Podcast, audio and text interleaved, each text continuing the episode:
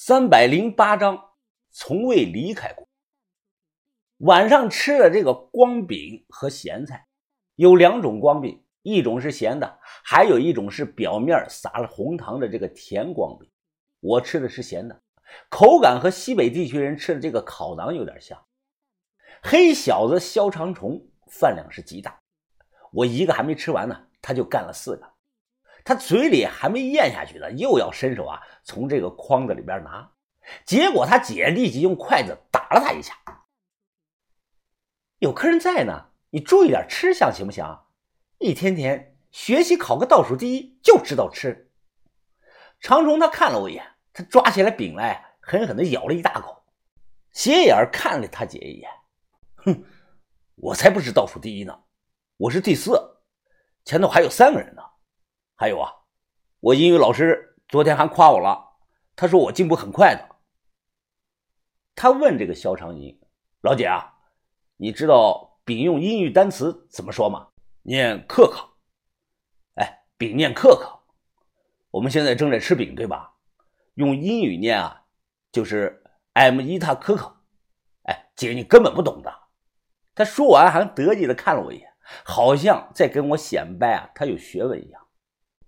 肖长银黑着脸看着他，你把脸伸出来。说完，他啪的扇了他第一巴掌，声音是格外的响亮。长虹立即就哭了，他咬着饼，非常的委屈啊！呃，我操，爷爷，你管不管？我得又打我，又打我！哎，你们两个就让我省点心行吧。要是哪天把我给气死了。你们就高兴了，是不是啊？姐弟两个立即不再争吵了。啊，吃啊，小伙子，还有这么多呢，你别客气啊。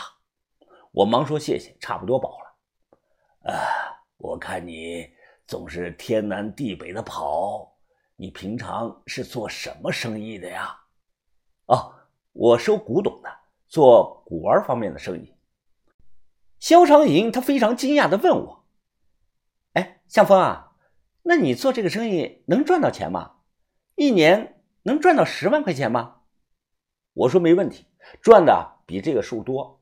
他立马放下了筷子。哎，那正好啊，我们家有传下来一些古物件，你吃完饭能不能帮忙看一眼啊？看值不值钱？我点头说可以。就这样，吃完了饭，肖正信借口说有点事要出门去办，他出门了。肖长银呢，让他弟弟从楼上抱下来一个大木头箱子。我打开一看，里头有乱七八糟的一大堆东西，有清代的铜钱、铜板，几个银元以前那种银帽花我来回的扒了两下，突然露出了一尊不大点的这个青铜蛇像。我一下就被这个东西吸引了。这条小铜蛇，它浑身绿锈，蛇尾巴卡在这个青铜的底座上。把这个东西放平，你就会看到蛇就像坐在板凳上一样。我见过很多南北朝，包括北魏时期的这个板凳佛，但是板凳蛇我真是第一次见，开眼了。这，这是你们家传的？是啊，我记得我小时候还玩过这个东西呢。这是古董吗？什么朝代的呀？哎，它值不值钱啊？你卖不卖啊？我直接问他，他一愣：“你要给多少钱？你想卖多少钱吧？我又不懂啊，你说吧。那那就八百块钱吧。我随口说的，因为我包里啊就八百多块钱现金了。没想到他想也没想，直接就说啊，可以，那卖你了。我没废话，立即给了钱，然后把这个青铜小蛇揣到这个兜里了。得了八百块钱，他很高兴，又给我找来了一大堆乱七八糟的东西，问我要不要。我是收古董的，又不是收废品的。刚想开口说不要啊，突然听到上头咚的一声闷响，声音不大。我抬头看了一眼，哎，这什么声音啊？他马上说啊，哎，哪里有什么声音啊？可能是老鼠吧，不用管。蛇舍里会有老鼠？开玩笑吧？而且老鼠能发出这种声音？我根本不信，但我脸上没有表现出来。又待了一会儿，我借故说啊，天色晚了要回去了，姐弟俩还出来送了送我。实际上我并没有回去，而是走到了半路，又悄悄地折返了回来，藏在了门口的老槐树的后面。说来也是奇怪，就在我离开不久，肖正信也回来了。看着人推门进去，我心里疑惑呀，他不是说出去办事了吗？怎么我一走他就回来了？这也太快了吧！想了想，我猫着腰跑过去，耳朵贴在他家门上听他们讲话。张英啊，他没发现什么吧？啊，没有，爷爷，我们都表现的很正常。